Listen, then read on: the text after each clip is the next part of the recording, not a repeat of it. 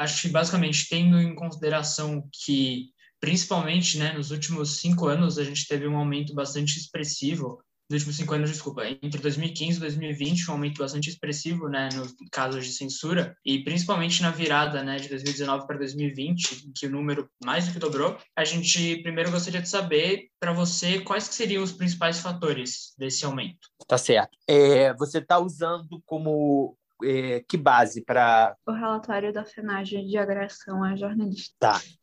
É, então, acho que a gente precisa fazer um, uma diferenciação aqui entre a agressão, né, a intimidação e casos de censura realmente. Porque muitas vezes, na verdade, na maioria das vezes, a agressão e a intimidação, é, isso é positivo, não conseguem é, alcançar o objetivo que elas têm, que é de calar o jornalista. Né? A gente mesmo sendo agredido, mesmo sendo intimidado, ameaçado, enfim, a gente consegue driblar de uma maneira que a gente não é, a gente não se cala, a gente não é censurado. E agora existem sim casos concretos de censura, é, que são principalmente os casos de censura judicial, né? Quer dizer, principalmente não, são somente casos de censura judicial, porque a gente é, não tem não tem mais outro tipo de. A gente não tem uma censura vinda do executivo, né? Como havia no, no passado na ditadura.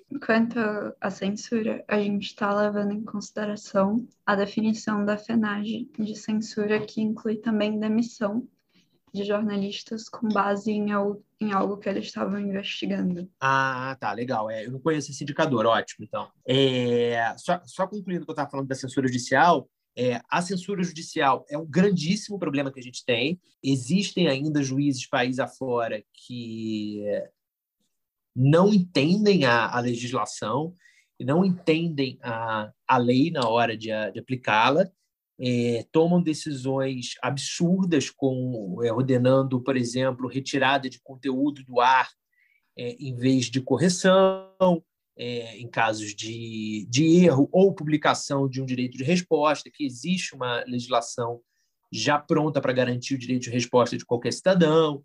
É, e isso é um, um, um fenômeno do, de umas duas décadas, é, aproximadamente, né? quer dizer, do fim da ditadura para cá, é um fenômeno crescente e que deve é, que a gente deve observar com muito é, com muito, muita cautela e com, muito, com muita preocupação, a palavra que eu queria usar, porque é o, uma das formas de censura mais é, efetivas hoje.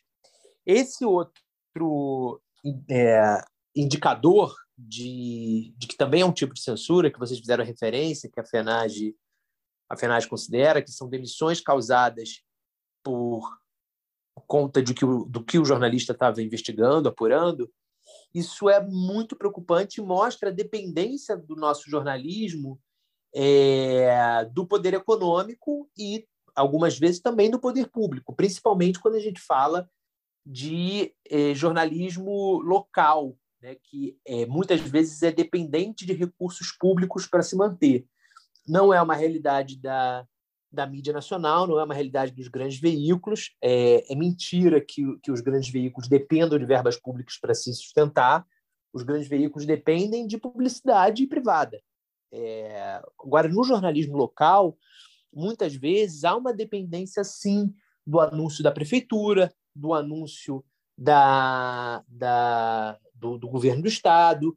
E aí, nesses casos, é, a exemplo da pressão econômica do anunciante ou do empresário que está sendo investigado, enfim, essas duas, esses dois tipos de pressão podem levar a, a algum veículo que não tenha a seriedade é, suficiente para conduzir esse tipo de situação a demitir o jornalista. E isso só depõe contra o próprio veículo, porque um veículo que é, entrega a cabeça de um, de um repórter, de um jornalista, é, por conta da pressão de algum governante ou de algum anunciante, ele só se desacredita junto à sociedade e se enfraquece enquanto, enquanto veículo de notícias, veículo jornalístico. O que é que você acha, de um ponto de vista jornalístico, que pode ser feito para ajudar com esse crescimento dos casos de censura e de agressão a jornalistas no geral?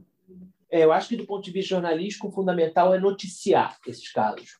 É muito importante quando um jornalista é agredido, ameaçado, intimidado ou demitido com o objetivo de evitar a publicação do que ele vinha apurando, que outros jornalistas noticiem esses fatos.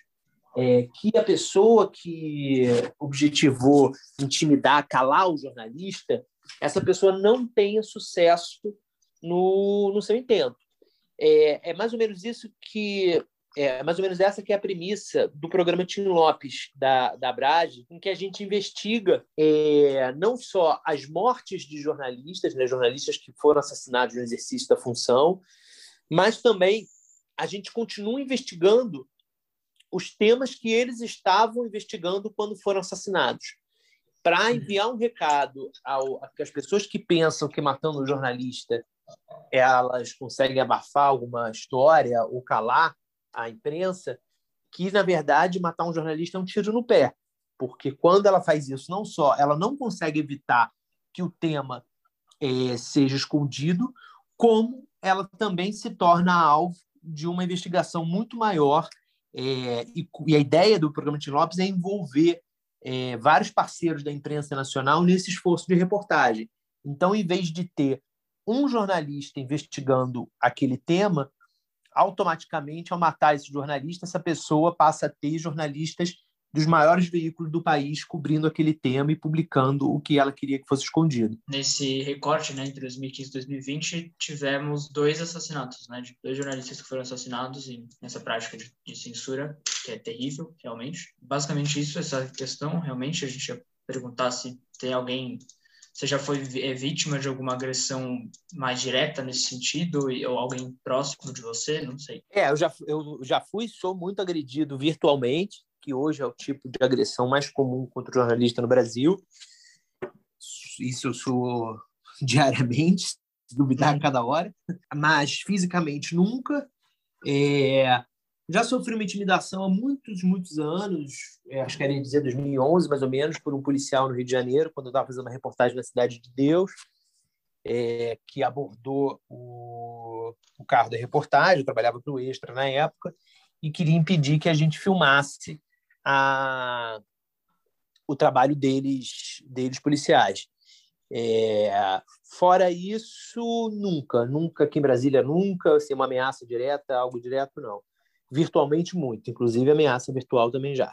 Isso leva a gente para a próxima coisa que a gente queria perguntar, era justamente o que, é que, o que é que você acha dessa relação da internet com a agressão a jornalistas? Sim, é, o, a internet e a possibilidade do anonimato, como você colocou, ela abre a porta para todo tipo de, de covarde é, conseguir fazer a parte que eles não fariam pessoalmente. Eu tenho certeza que, se não todos, a grandíssima maioria dos ataques que eu recebo pelos, pelas redes sociais, pelo Twitter, pelo Instagram, eu não receberia pessoalmente.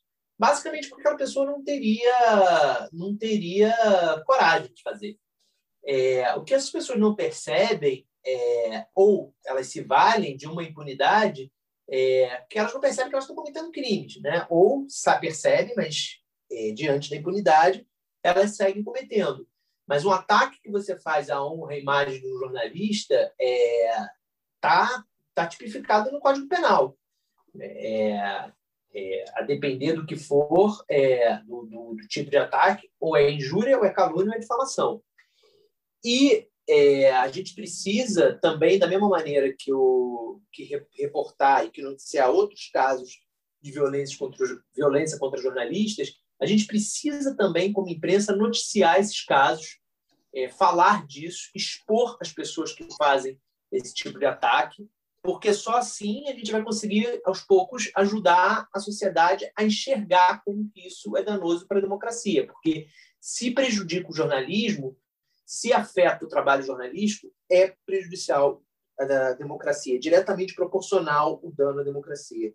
Uma pergunta que eu gostaria de fazer, acho que para finalizar, que é pensando justamente essa questão, né, de como o meio virtual ele vai estar tá justamente propiciando, é, atrapalhando essa divulgação talvez de informações e tudo, e apesar de obviamente não se enquadrar oficialmente como uma forma de censura, mas eu gostaria de saber pensar é, de uma relação entre as fake news e a censura. É, eu não acho que se igualem, não, porque a, ela, ela, sem dúvida atrapalha, mas ela não se iguala porque ela não, ela não impede, né? Ela é uma contra ela é uma, como o nome diz, uma desinformação. É, mas a gente consegue derrubar fake news, a gente consegue é, mostrar que uma, uma informação é falsa, então dá para a gente continuar trabalhando. A censura é mais perversa, porque a censura ela cala. Né?